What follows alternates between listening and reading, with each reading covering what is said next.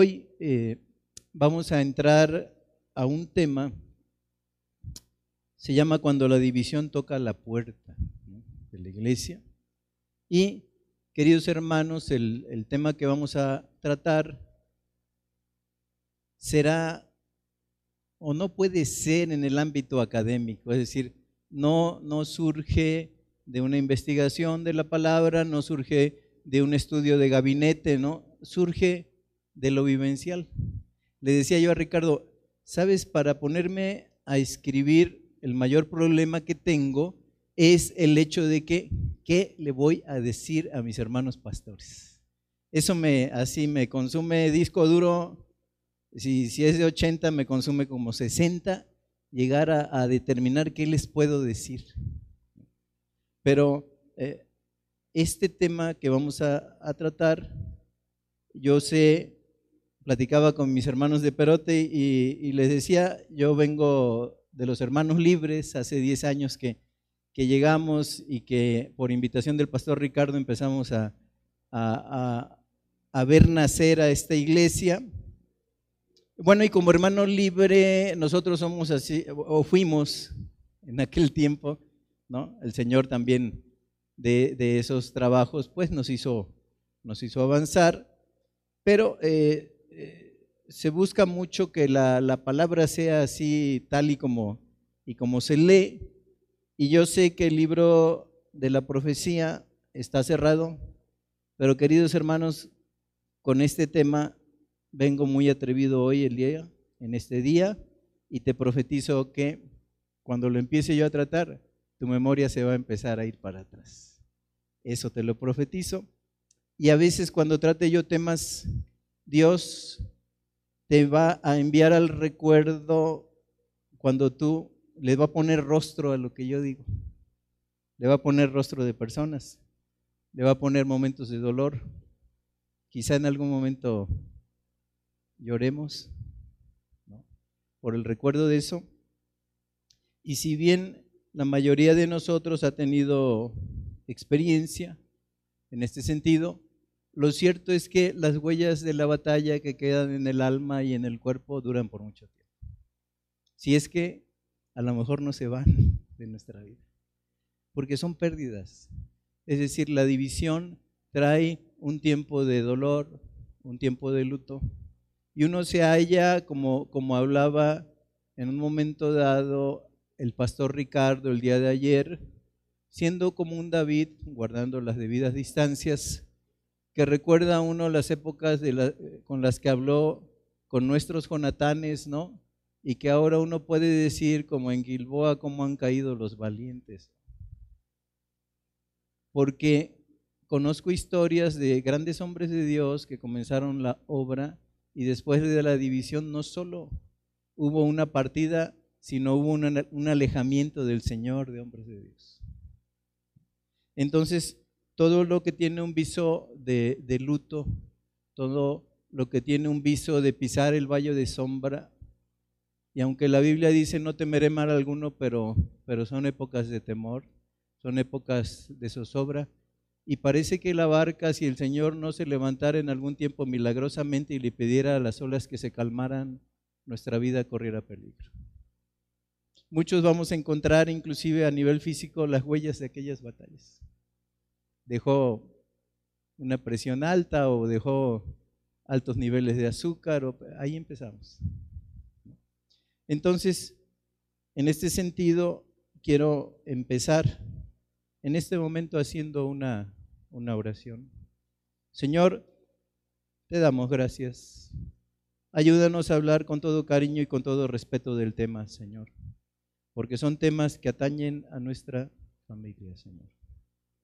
Padre, que tu Espíritu Santo nos guíe en tu gracia y en tu conocimiento, y que escuchando todo esto, Señor, nosotros aprendamos a ser, con tu mano poderosa, mejores subpastores tuyos, Señor. Padre, tú nos confiaste un redil, pero ese redil, esas ovejas fueron compradas por precio de sangre. De tal manera que cuando hablamos de esto, que para muchos es lo que ha acontecido en la familia, y penosamente, Señor, quizá lo volveremos a ver. pero ayúdanos en el tiempo de la angustia, Señor. Cuando nuestro, corazón clame y que aprendamos a escuchar aquel salmo de Estaos quietos y conoced que yo soy Dios, enaltecido seré en la tierra, que tú nos ayudarás al clarear la mañana, sea una constante en medio de las luchas y las pruebas. Ayúdanos aprender de ti, que eres manso y humilde de corazón, y hallaremos gracia para nuestras almas. Bendecimos tu santo nombre, que tú seas glorificado en medio de todo lo que expresamos, Señor, y que tu nombre sea bendito, y tú, Señor de la mies, seas por los siglos de los siglos glorificado, te lo pedimos en el nombre de Jesús. Amén. Quiero empezar eh, con una anécdota, ¿no? Se cuenta que un día eh, Hudson Taylor, James Hudson Taylor, ¿no? aquel misionero bautista de los años 1800, eh, que llevó el Evangelio a China, inició las misiones en China, hasta la, hasta la fecha se siguen dando. Bueno, él en, se le acerca un hombre del campo, chino, un hombre que hablaba el mandarín, y le dice, señor Taylor, ¿desde cuándo tienen este conocimiento ustedes acerca de Dios? Y bueno, yo creo que Hudson Taylor le empezó a platicar, bueno, mira, eh, resulta que, nosotros por ahí en el año 1532, Enrique VIII, como se quería divorciar de su esposa, eh, se separa, de la Iglesia Católica y ese es el tiempo que aprovecha Dios para introducir el Evangelio. Así es que si estamos hablando de 1532 y yo te estoy hablando del 1800, bueno, dijo Hudson Taylor, algo así como que tenemos ese conocimiento durante 300 años. Y le dijo el chino, algo que impactó a Hudson Taylor, le dice este hombre del campo, le dice, y hasta ahora vienen a decírnoslo. Entonces, querido hermano, te voy a dar permiso de que me digas Hudson Taylor, porque muchas cosas que vas a ver, dice hermano, hasta ahora vienes a decirnos todo esto que nos pasó. Pero eh, vamos a estudiar, vamos a entrar al tema, cuando llega el día cuando la división toca la puerta. Cuando llega el día que la división toca la puerta. Ahora, como yo quiero ir hacia un aspecto conversacional con ustedes, quiero que me ayuden porque ya no me cabían los apuntes y si tienen a la mano la Biblia, vamos a ir estudiando versículos. ¿no? Entonces, si me hace favor alguien, ¿no? cuando, cuando vea Santiago, por ejemplo, 4 del 1 al 3, para empezar a, abundar en el tema, si me hace favor de leerlo en voz alta para nosotros. Santiago, capítulo 4, versículos 1, 1 al 3, porque vamos a empezar a ver y vamos a empezar a abundar en el tema cuando llega el día en que la división toca a la puerta de mi iglesia. Muy bien. Santiago nos hace una inquietante pregunta relacionada al tema, es decir, ¿de dónde vienen las guerras? Dice, ¿de dónde es? Bueno, de nuestra carne, es decir, de todas nuestras pasiones, las cuales combaten en nuestros miembros, dice, codiciáis y no tenéis, matáis y ardéis de envidia y no podéis alcanzar, combatís y lucháis, pero no tenéis lo que deseáis porque no pedís. Y cuando piden, ¿no? Y cuando piden no reciben porque pedís mal para gastar en vuestros deleites. Ahora, es hermoso cuando vemos al pastor Claudio, ¿no? Que viene y nos habla de membresía, ver las figuras de la iglesia. Y cuando dice hasta poéticamente la palabra, bueno, la iglesia es, es un, un, rebaño que Dios compró con su propia sangre y la iglesia es aquel lugar de donde toma nombre toda familia, ¿no? Es una familia, es un rebaño, pero la iglesia es un cuerpo, ¿no? Que bien concertado va creciendo en gracia, en armonía, y usamos las figuras. Y es muy hermoso ver esas figuras que Dios pone pero hay una figura que no tiene nada de bíblico, hay una figura que quizá no podemos abrevar de esta figura en la escritura, pero que es tan real. Y es que la iglesia es un hospital. La iglesia es un hospital, queridos hermanos, es decir, la iglesia como un hospital tú la puedes ver con sus salas de recepción, cuando recibes toda la gente nueva, cuando dicen, no, simple y sencillamente yo vengo a medicina preventiva, ¿no? Y entonces tú, eh, ese médico te ve y te dice, eh, eh, hermano, que tenemos que bajarle un poco a la vitamina T, ¿no? Por ese cuerpo que usted presenta, y tienes que darle menos a las tortas y a los tacos y a, los, a las tlayudas y a todo lo que tenga la letra T, es medicina preventiva, así nos llegan muchas veces hermanos que han, llevado vidas cuya única falta que tenían y que es lo que falta todavía era la presencia de Cristo en sus vidas. Pero eran vidas que con, con algunos retoques de la gracia y de la sabiduría de Dios pueden funcionar, ¿no? Pero también las iglesias aunque no las vemos, tienen sus UCIs. No, no son las metralletas de los, de los malandros, ¿no? Tienen sus unidades de cuidados intensivos. Y tú puedes ver que te puede llegar gente con vidas destrozadas, gentes que tuvieron ataques sexuales en su infancia, gentes con los cuales es precisamente muy difícil hablarles de una figura paterna porque simple y sencillamente esa figura paterna está por los suelos delante de ellos. Entonces, al igual que tenemos medicina preventiva, tenemos salas de cuidados intensivos. Y en ese sentido, esto llevó a un hombre a escribir un libro que se llama Cuando los santos se pelean. Miren la portada del libro, es la anterior, ahí donde estábamos. Miren, hay yo creo que una Biblia allí, unos guantes de box, ¿no? Y este hombre e, era un libro que yo leí al principio de los años 80, cuando el Señor me acababa de llamar. Este hombre, Leslie Flynn, saca esta portada sugestiva en el libro, en el cual vemos una Biblia, pero, queridos hermanos, hay unos guantes de box. Y decía, cuando los santos se pelean, y, encontré una, un verso, a mí me gusta la versada, ¿no? Y encontré un verso que siempre me llamó la atención. Ese verso decía, vivir con los santos en el cielo, eso es gracia y gloria. Vivir con los santos en la tierra, esa es otra historia.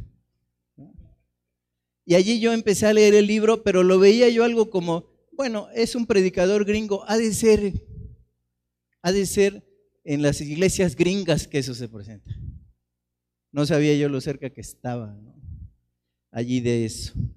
Ok, pero siguiendo la, eh, secuencia de las diapositivas, yo con este pensamiento en nuestro corazón, de lo hermoso de las figuras que trae la Biblia acerca de la iglesia, que la iglesia es un hospital, una unidad de cuidados intensivos para mucha gente, y pensando en cuando los santos se pelean.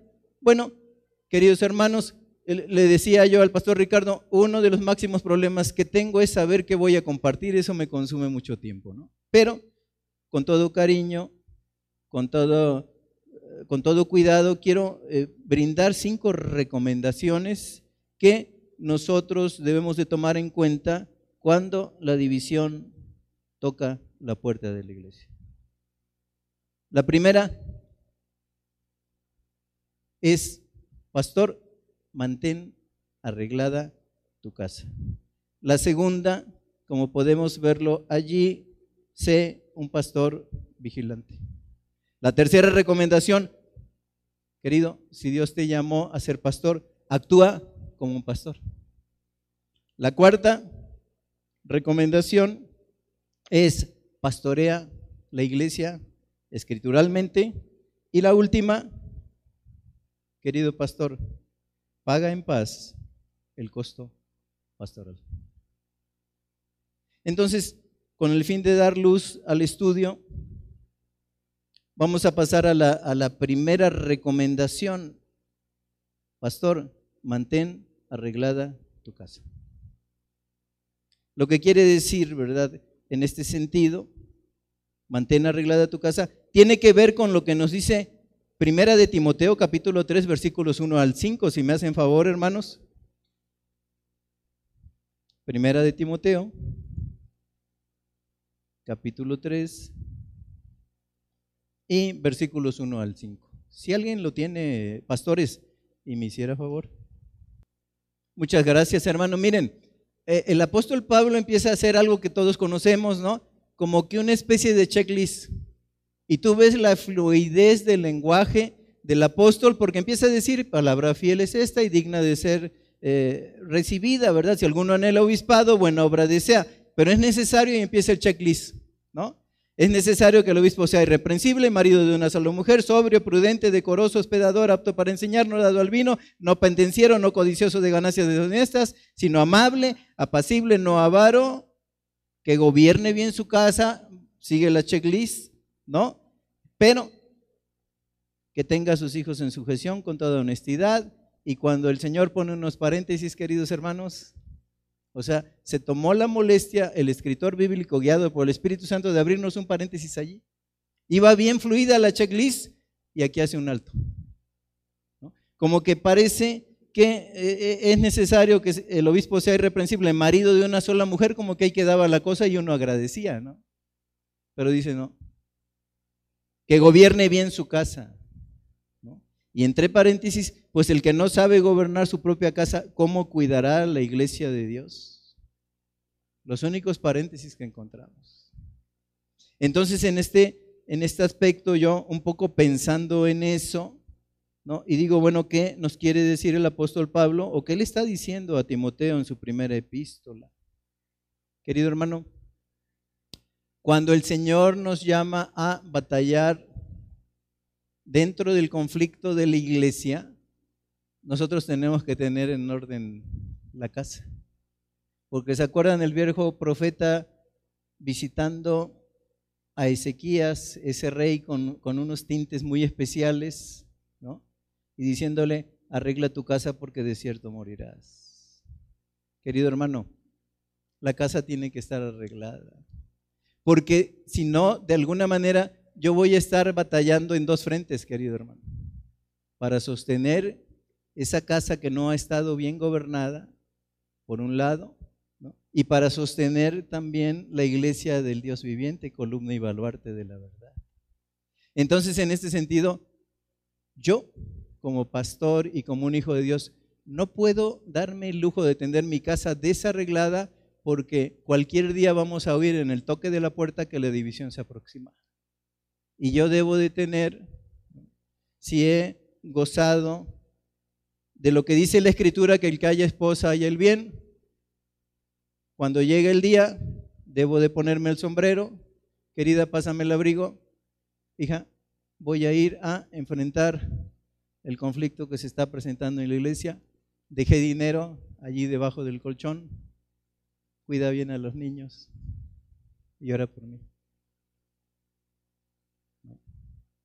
Porque lo dice la escritura, es decir, eh, algo que es muy sugestivo, lo hallo, si me hacen favor, en Jeremías 12.5, queridos hermanos. Gracias, pastor. Jeremías 12.5. Queridos hermanos, ¿qué nos está diciendo el profeta, no?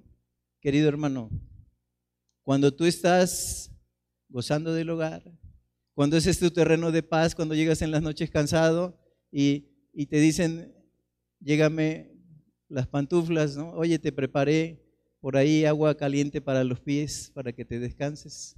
Es en un momento dado estar corriendo con los de a pie, es decir, en tu casa.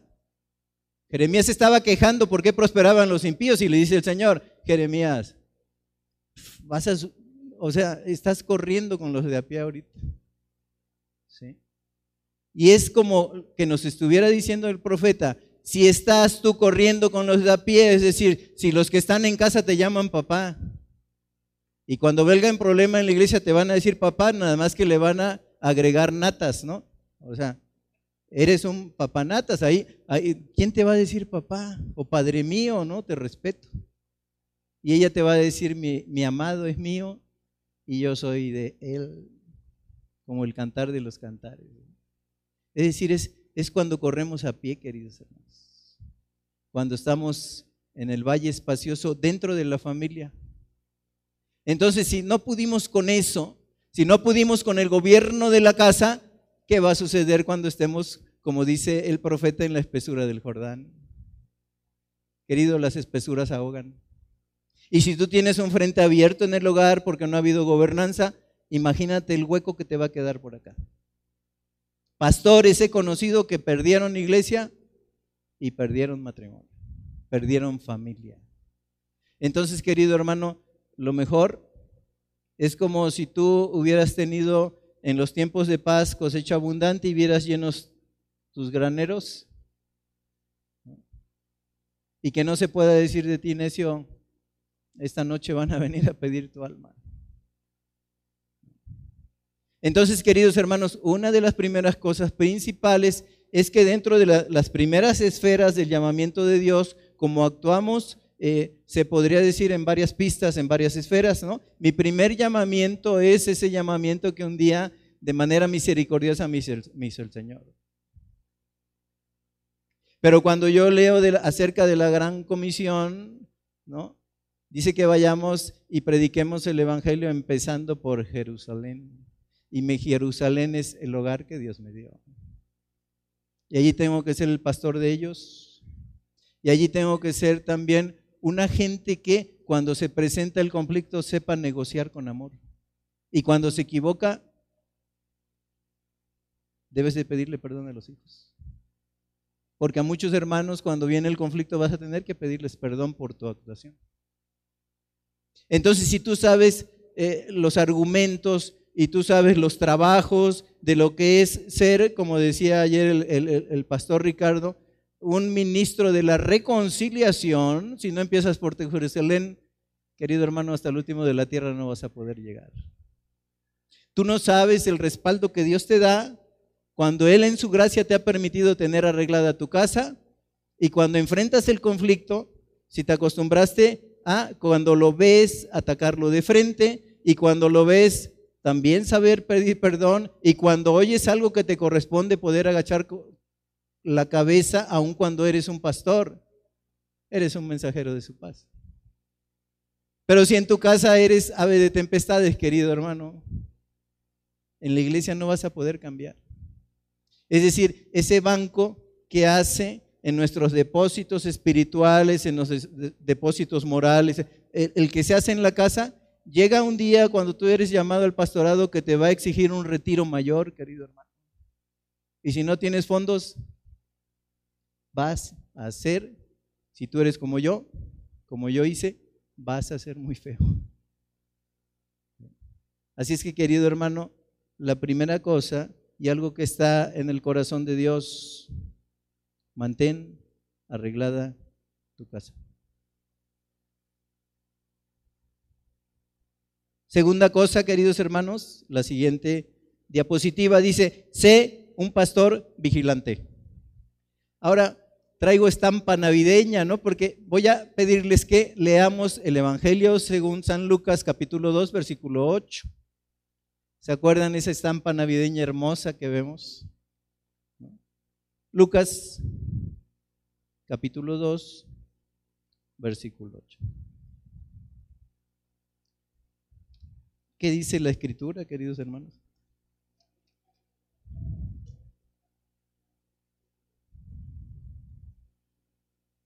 Muy bien. Dos cosas que nos atañen. Dice, había pastores. Segunda cosa, dice, en la misma región, velaban y guardaban las vigilias de la noche. ¿Sobre quién? sobre su rebaño. ¿Sí? Querido hermano, lo que quiero decirte, tienes que guardar las vigilias de la noche con tu rebaño. Mira, es simbólico, pero, pero es tan real que el Señor se les aparece a humildes pastores que guardaban las vigilias de la noche en unos campos donde un día eh, eh, Ruth conoce a vos en esos campos que en un momento dado, si creo que fue Abraham, él ve morir a Raquel y compra una tumba allí en esos campos. Si no me equivoco, también fue un lugar donde el profeta Miqueas dijo, y tú Belén pequeña entre las tribus de Judá de ti saldrá un guiador que apacentará al pueblo. En esos mismos campos había pastores guardando las vigilias de la noche con su rebaño. A ellos se les apareció Dios. Querido hermano, debemos de estar vigilantes, debemos de guardar las vigilias de la noche, porque si tú no guardas las vigilias de la noche cuando eh, esa separación, esa división toque la puerta, sabes, las vigilias de la noche me van a guardar a mí. Si yo no guardo las vigilias antes, las vigilias de la noche me van a guardar a mí. ¿Por qué digo esto? Porque cuando yo veo el Salmo capítulo 6, versículos 6 y 7, si me hacen favor, hermanos, de acompañarme allí, dice Salmo capítulo 6, versículos 6 y 7, quien lo tenga, por favor. ¿Sabes cuando te guarda la vigilia de la noche y cuando la división toca la puerta tú vas a la cama para no dormir? Si tú eres como yo, y creo que sí, empiezas a darle vueltas a la cama y empiezas a decir qué voy a hacer. Porque nos tomó desprevenidos. Ahora nadie está preparado para eso. Porque cuando tú ves cómo se va a dividir la iglesia, vas a perder familiares tuyos. Vas a perder hermanos. Entonces, querido, es mejor vigilar antes, guardar las vigilias y cuando veas que el enemigo se está acercando a las puertas, empezar a establecer acciones. Porque sabes las vigilias de las noches y cuando vayas a la cama, vas a pasar muchas horas sin dormir. Entonces, querido hermano, qué es bueno, qué, qué bueno es prevenirse y guardar en este sentido las vigilias de la noche antes de que venga el angustiador, porque si no, las vigilias de la noche me van a guardar a mí. Pero tercera recomendación, la siguiente diapositiva. Querido pastor, actúa como pastor. ¿Cuántas veces, desgraciadamente, vemos pastores peleándose con las ovejas? Hermano, nunca se ve. Un pastor puede usar su vara y su callado, me infundirán aliento, aderezarás mesa delante de mí en presencia de mis angustiadores. Un juez mi cabeza con aceite, mi copa está rebosando.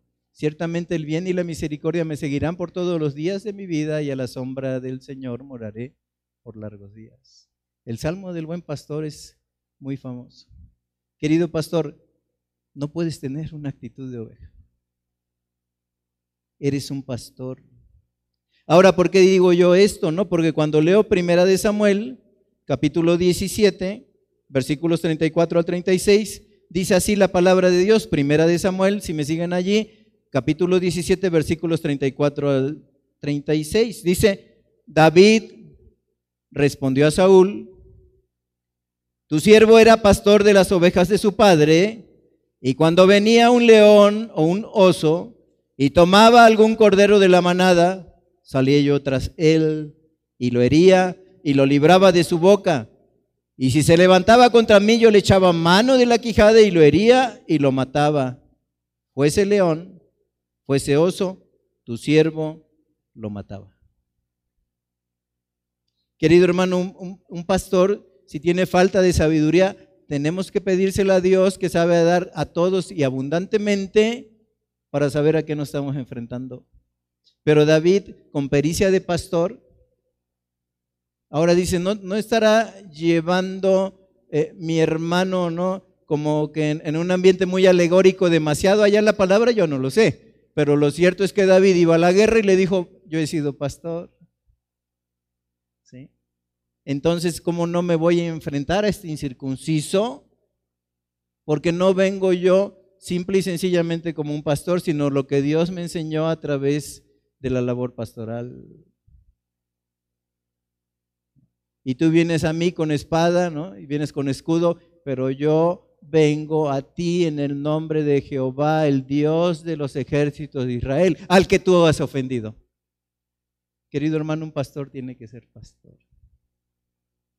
Tiene que parecer y ser pastor. Pero miren, si vemos a David, dice, si fuera león o fuera oso, yo lo enfrentaba. Porque sé que el león anda rugiente buscando a quien devorar, lo enfrento de otra manera. Pero si yo que lo estoy enfrentando se viene a mí, lo agarro de la quijada y le, rompo esa quijada para que se afecte su base del cerebro y ahí lo mato yo. Pero el oso va a estar más en la lucha corta porque te va, el famoso abrazo del oso, él te va a tratar de asfixiar para luego devorarte. Bueno, él se enfrentaba a uno y a otro, pero hubo una especie que no trató. Y uno pudiera reclamarle, David, no nos hablaste de todas las especies que atacan el rebaño, pero Pablo sí tuvo ese cuidado. Y Pablo nos dice en Hechos 20, 20, 29 y 30 de otra especie. Hechos capítulo 29, versículos 29 y 30. Él sí nos habló de esa especie que parece que le faltó a David. Y a través de la escritura, queridos hermanos, podemos ver a ese viejo pastor, va terminando, a Pablo, va terminando sus días y con un dejo de dolor y de amargura, él está diciendo, yo sé que después de mi partida entrarán en medio del rebaño lobos rapaces. Porque dice la escritura, por tanto mirad por vosotros y por todo el rebaño en que el Espíritu Santo os ha puesto por obispos para apacentar la iglesia del Señor, la cual él ganó por su propia sangre. Porque yo sé que después de mi partida entrarán en medio de vosotros lobos rapaces que no perdonarán al rebaño. Y de vosotros mismos se levantarán hombres que hablen cosas perversas para arrastrar tras sí a los discípulos. Por tanto, velad, acordándoos que por tres años de noche y de día no he cesado de amonestar con lágrimas a cada uno. Esta especie, querido los lobos rapaces. ¿Por qué son rapaces? Viven de la rapiña. Viven de la rapiña.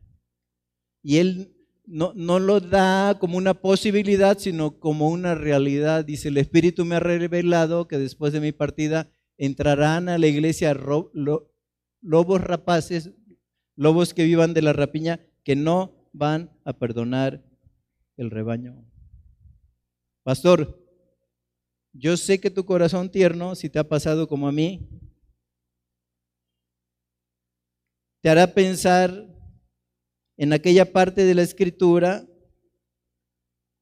en la cual hay una oveja perdida y ese pastor deja las 99 para ir a buscar a la perdida. Querido pastor, pero estamos hablando de ovejas. Tú no puedes darle un trato de oveja a un lobo. ¿Sabes? Le acercas palabra y escritura te va a morder. Yo sé que, se te puede decir, sabes, pero oye, hay que tenerle un poquito de paciencia, ¿no? Y en ese sentido, mira, e, es que él creció sin, un, sin progenitores, ¿no? Él creció en situaciones, hay que tenerle paciencia. Pero tú podrás decir, yo no sé si se le cayó a su mamá de chiquito, pero no le puedo dar trato de ovejas. ¿sí? O sea, nos volvemos repartidores de perlas cuando Dios no nos manda a repartir perlas, querido hermano. ¿Por qué? Porque dice, deja en el desierto a los 99. Querido hermano, irte tras un lobo vestido de oveja es como simple y sencillamente si tú le abrieras la puerta del redil y le dices, yo me voy a ir y dejo abierta la puerta. Haz los que, lo que quieras con las 99. Entonces no es siempre. Por eso yo te he estado pidiendo, actúa como pastor y tienes que tener el discernimiento. ¿Sí? Entonces, querido hermano, cuando esto sucede, inmediatamente, ¿en qué anda este divisor? Bueno, pues es que es el de la alabanza, nos vamos a quedar sin, nos quedamos sin alabanza. Le ponemos la grabación aquí. ¿Sí? Oye, es que es el que lleva el ministerio de evangelismo, pues oraremos al Padre por otro. Pero en este sentido, querido hermano, no dejes en el desierto a los 99 con tal de ir a rescatar un lobo. Entonces el Señor sí nos va a pedir cuenta. Oye, ¿qué hiciste? Es que eres tan tierno de corazón que creíste que te ibas a rescatar a una oveja perdida, pero no era una oveja perdida, porque estaba haciendo un ataque a mansalva. porque no tenía ese principio del que habla la Escritura, obedeced a vuestros pastores y sujetaos a ellos, porque ellos velan por vuestras almas como quienes han de dar cuenta a Dios para cuando den cuenta de ti lo hagan con gran alegría y no quejándose. Entonces, querido pastor, tienes que actuar como pastor. Y si el ataque es a mansalva y si el ataque es en despoblado, no te están atacando a ti, a veces nos sentimos atacados. Hermano, no tenemos lucha contra sangre y carne, sino contra huestes espirituales de, la, maldad en las regiones celestes. Y aquella esposa que Cristo compró con su sangre, cuando el enemigo ve que puede atacarla y arrastrarla y manchar las vestiduras, lo va a hacer. Ahora, yo no creo, no tengo ese pensamiento que un cristiano pueda ser poseído, si es un cristiano, por un espíritu maligno. Pero sí se puede dejar guiar, sí se puede dejar eh, eh, infiltrar y en un momento dado, aunque no tenemos lucha contra carne y sangre, pero dice, yo voy a poder detener estas huestes que se están viniendo con las, con, contra la esposa de Cristo, la que él compró con su propia sangre para presentarse, como dice Efesios 5, una iglesia que no tuviera mancha ni arruga ni cosa semejante. Y que Él ha purificado por medio del lavamiento de la palabra. No puedo exponer a la iglesia, querido hermano, por mucha ternura y mucho amor que tenga mi corazón, a dejar a esa iglesia a merced de alguien que trae un divisionismo en su alma. Y miren, queridos hermanos, hablábamos de membresía. Una de las preguntas es, ¿de dónde vienes, hermano? Porque muchas veces los que nos dividen, ve su historial, es un historial clínico que debemos de tener antes. No, él viene de tal iglesia, se dividió. Y luego viene de una segunda y se dividió. ¿Qué nos hizo aquí? Nos dividió la iglesia. ¿Sale? Querido hermano, ¿por qué debo de actuar como un pastor frente a un lobo? Querido hermano, cuando tú actúas así con él, le estás dotando de la misericordia de Dios. No sea que el Señor se lo vaya a tomar en serio. Porque luego siguen participando en la cena y dice de la cena, la toman muchos indignamente, por lo cual muchos están enfermos y muchos se los llevó el Señor, muchos duermen. Entonces, querido hermano, tu acto de amor y misericordia es que si alguien perdió la razón, si alguien perdió la cabeza, si alguien perdió ese espíritu de Dios que controla, querido hermano, por su propio bien, deténlo. Y le tienes que decir, hermano, ven acá y rodéate de hombres, si eres pastor solo, de hombres probos, y decirle, hermano, este, no vas a poder estar más en la iglesia. ¿Sí? Búscate otro lugar donde estés contento, pero no te puedo permitir que arrastres a la esposa de mi Señor por tus caminos de amargura. ¿Sabes qué? Por el bien de tu alma, querido hermano. Miren cuántos de los que se fueron de nosotros, ustedes sabrán su historia. Se fueron a otro lado, no hallaron la paz. Querido hermano, es que hay una ley de la siembra y de la cosecha. Todo lo que el hombre sembrare, eso también va a cosechar. Y vimos gente que se fueron, eh, que se fue de en medio de la iglesia, que participaba con gran alegría y es como cantar el coro con ellos. Me alegré al oírles decir, vamos hoy a la casa de Dios. Pero cuando llega el cisma, tienes que detenerlos por el bien de sus almas, porque el Señor, querido hermano, no puede ser burlado. Señor no puede ser burlado. ¿Y cuántos de ellos se fueron desgraciadamente y no han encontrado un lugar? Y su vida cambió y brotó la raíz de amargura. No los detuvimos a tiempo. No los detuvimos a tiempo. Por el bien de ellos. ¿Sí? Es doloroso. Oye, pero eh, van a decir, bueno, está diciendo algo un poco contrario a lo que dijo el otro predicador que se llama como él. Pero bueno, yo, él es de Pablo, yo soy de Pedro.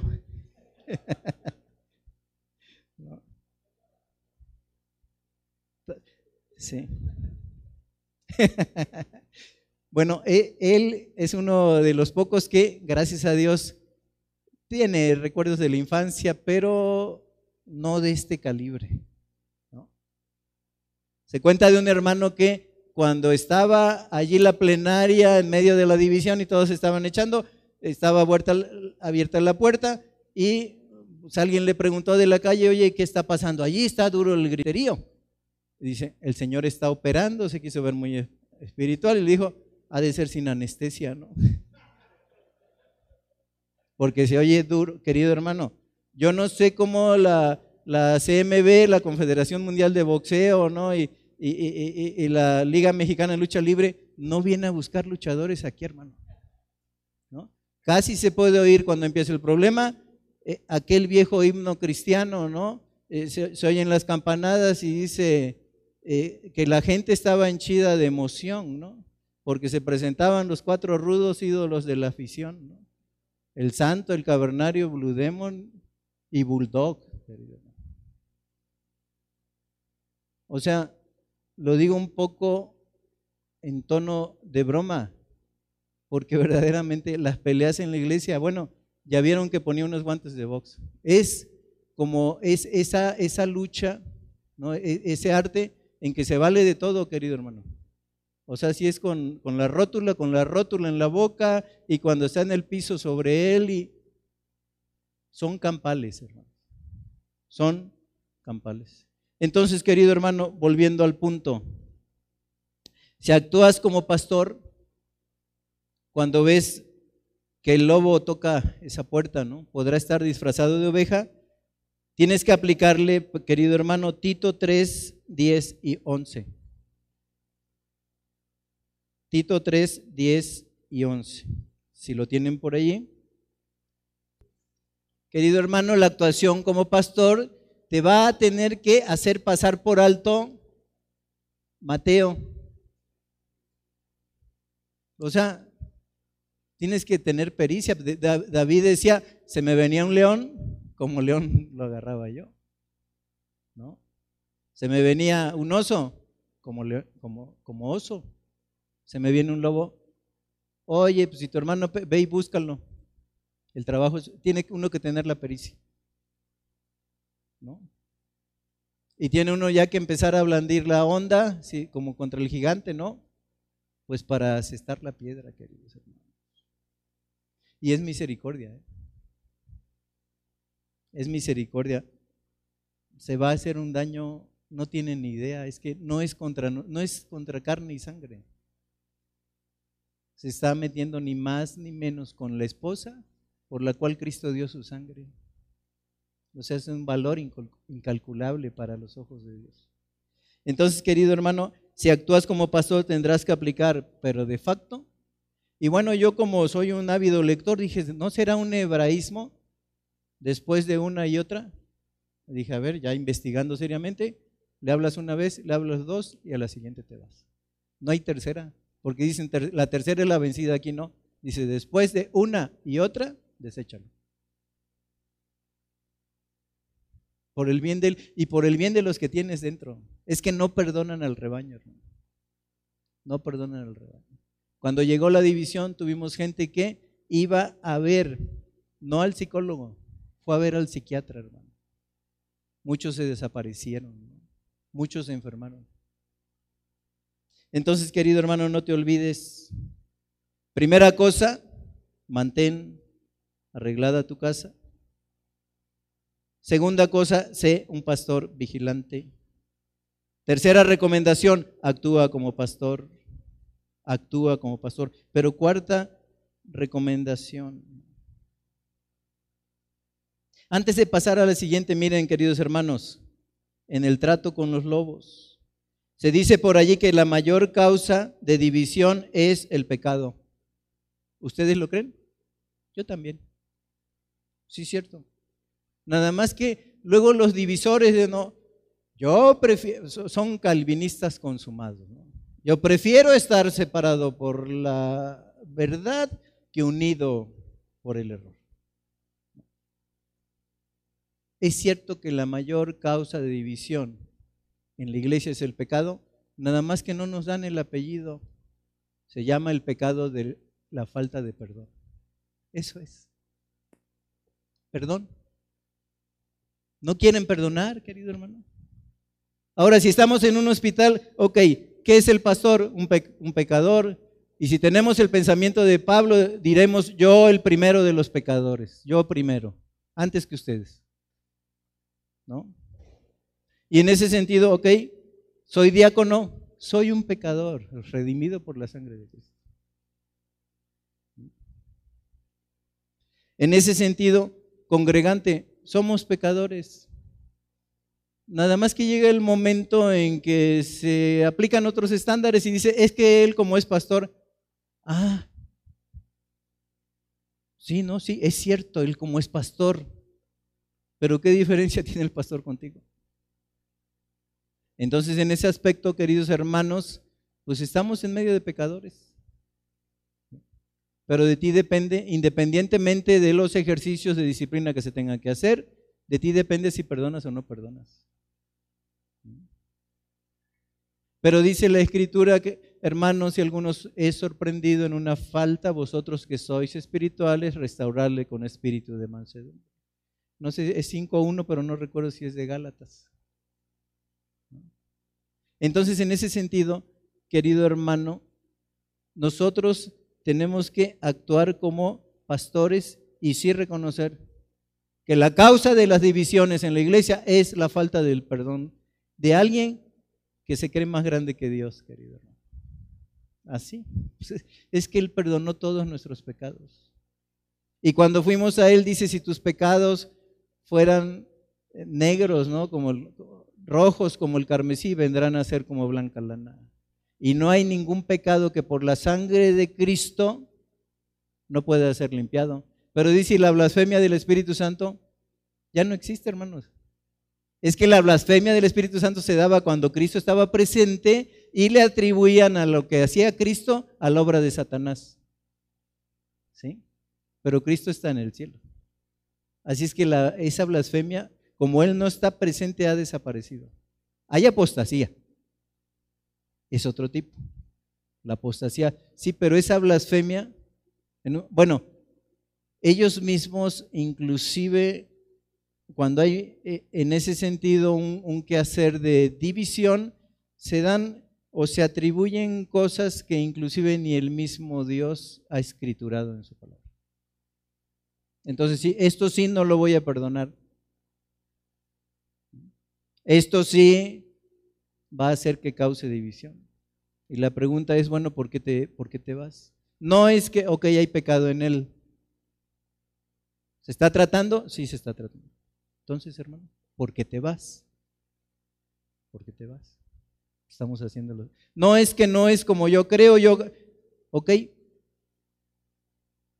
Empieza a comportarte, empieza a anhelar el obispado y tú un día vas a ser aquí el pastor entonces platicamos. ¿Sí? Pero en ese sentido, queridos hermanos, si actúas como pastor, tendrás que aplicar Tito y te, lo vuelvo a decir, se dice por allí que la mayor causa de división en las iglesias es el pecado, pero hay que poner el apellido, el pecado de la falta de perdón. Vámonos pues ya a la cuarta recomendación. Pastor, pastorea escritural y miren, voy a echar mano de un versículo que es muy usado en las reuniones que tenemos de matrimonios. Y nos vamos a tener que ir a el Evangelio según San Mateo, capítulo 7. Evangelio según San Mateo, capítulo 7. Y vamos a leer allí dentro de ese capítulo 7,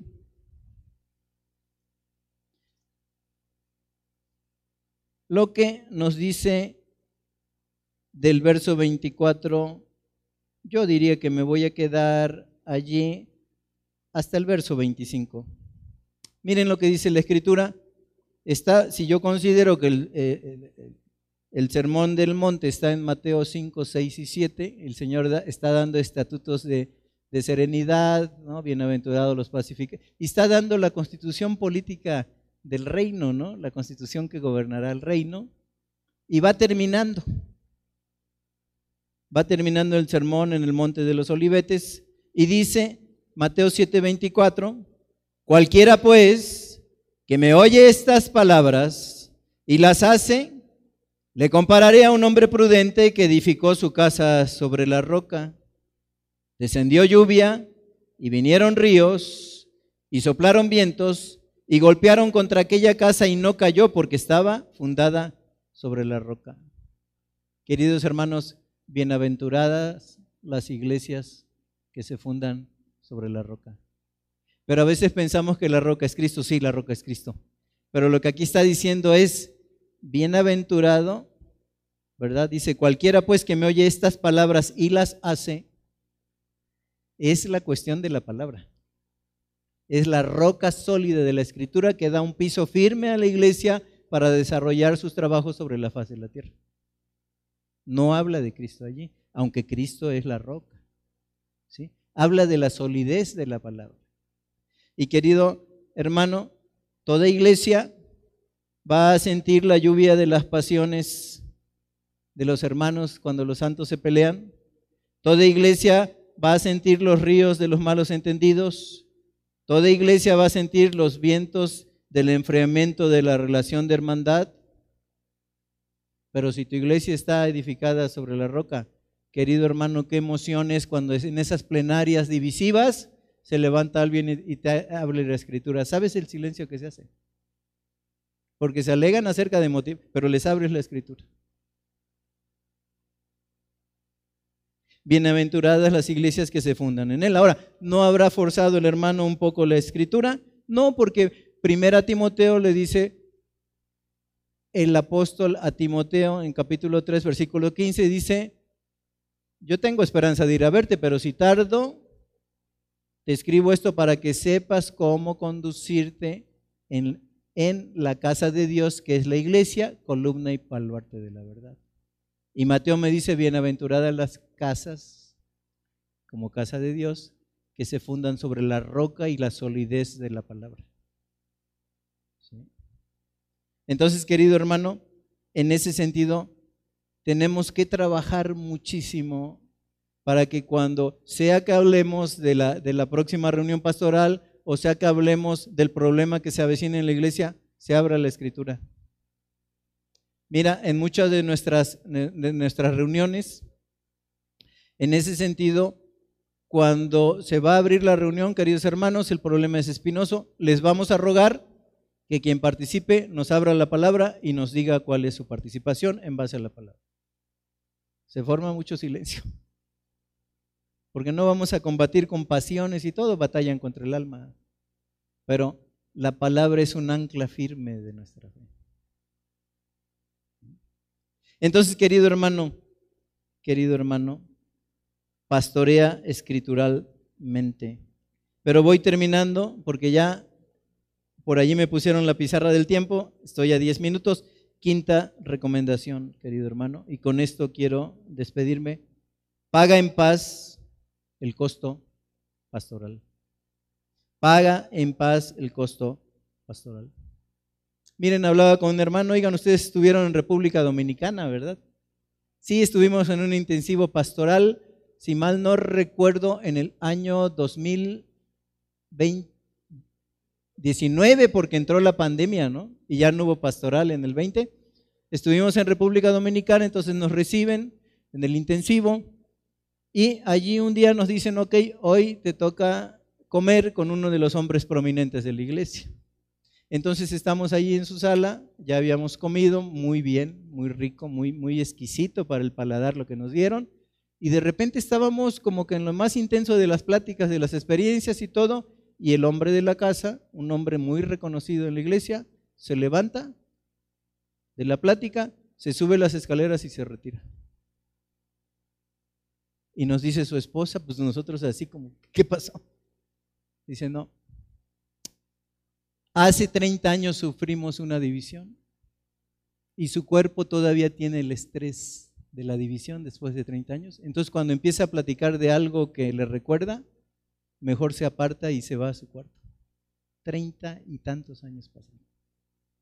Él pudo haber sido un pastor muchos años antes, apenas acaba de ser pastor, pero no llegaba a ser pastor porque su cuerpo denotaba la pena, el cansancio y el dolor de lo que le pasó en la división. Querido hermano, paga en paz el costo pastoral. Dice Primera de Pedro 5.4, voy terminando. Primera de Pedro 5.4. Y cuando aparezca el príncipe de los pastores, ustedes, queridos pastores, ustedes, queridos hermanos, recibirán la corona incorruptible de la gloria. Allí será, querido hermano. Cuando lo veamos cara a cara y que nos diga, ven, ¿qué pasó? Y recordaremos Apocalipsis 21 y 22 y enjugará a Dios toda lágrima de los ojos de ustedes, pastores. Y no habrá más llanto. Y no habrá más dolor. Pero será hasta ese momento, querido hermano. La corona, gracias a Dios, está puesta a la luz de las puertas de esplendor de la eternidad, cuando veamos como pastores cara a cara a aquel que es nuestro sumo pastor, que es el buen pastor, que es el que dio su vida por nosotros. Entonces le veremos. Y mire lo que dice que sucederá en, en ese día cuando nosotros veamos al buen pastor. Porque cuando yo veo el Salmo 126, dice así, es un cántico gradual, es decir, va, subiendo de volumen. El cántico empieza e, e, en un momento dado, eh, se podría decir que como andante, ¿no? Como, como, pianito, pero de repente va agarrando alturas insospechadas como canto gradual y se vuelve un canto, un canto fuerte, ¿no? Un canto eh, multo vivace. En la escritura es un cántico gradual. Dice, cuando Jehová hiciere volver la cautividad de Sión, seremos como los que sueñan. Entonces nuestra boca se llenará de risa y nuestra lengua de alabanza. Entonces dirán entre las naciones, grandes cosas ha hecho Jehová con estos. Grandes cosas ha hecho Jehová con nosotros y estaremos alegres. A veces nosotros decimos, somos tan... No, no, la alegría, no, no, no, eso no es espiritual. Es el gozo, ¿no? Y la risa, ¿no? Nuestra boca se llenará de risa y nuestra lengua de alabanza y diremos grandes cosas ha hecho Jehová con nosotros. Pero será ya, hermano. Saludaremos de lejos la promesa. Esas heridas y esos daños en el cuerpo de Cristo y también en tu cuerpo serán restañadas a la luz de la eternidad que es en Cristo Jesús. Estemos dispuestos, querido hermano, completemos, pastor, los vituperios de Cristo. Y es un privilegio, es un privilegio completarlos. Sé muy bueno, algo que se me había quedado en el tintero, sé muy bueno para defender a las ovejas hice muy malo para defenderte. Debemos de tener la piel muy gruesa con nosotros, pero con las ovejas la piel muy delgada. Esas nos las confió el Señor. Y la compró con su precio. No lo tomes a pecho. No es contra ti, es contra el Señor. Padre, te damos gracias, Señor, porque somos indignos, Señor. Y cuando vemos este cuerpo mortal que sufre en medio de las divisiones, somos Jeremías. ¿Por qué triunfan, Señor, los impíos? Pero Padre, con toda confianza nos podrás decir, si con los de a pie no pudiste, ¿qué será cuando te ponga a poner a correr con los caballos? Cuando estés en la espesura del Jordán, Oh Señor, cuando llegue el tiempo, cuando seamos como el búho de las soledades, como el pájaro en el tejado en medio de la lluvia, acuérdate de nosotros, Señor. Y ya lo has hecho, Señor. Te acordaste de nosotros en una cruz. Y mira nuestras heridas, Señor. No son nada. Tú diste tu cuerpo precioso. No escatimaste hasta la última gota de tu sangre para comprarnos por precio. Entonces, querido Padre, gracias. Porque siendo indignos, nos haces partícipes, Señor, de este ministerio que nos rebasa por mucho. Pero ten misericordia, Padre, de nosotros. Ayúdanos a que si la división toca la puerta y tú nos llamaste como pastores, pastoreemos en medio de la tempestad, de la pérdida y del dolor de tu grey.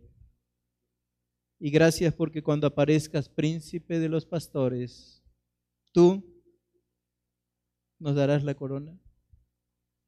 Pero ¿sabes qué haremos?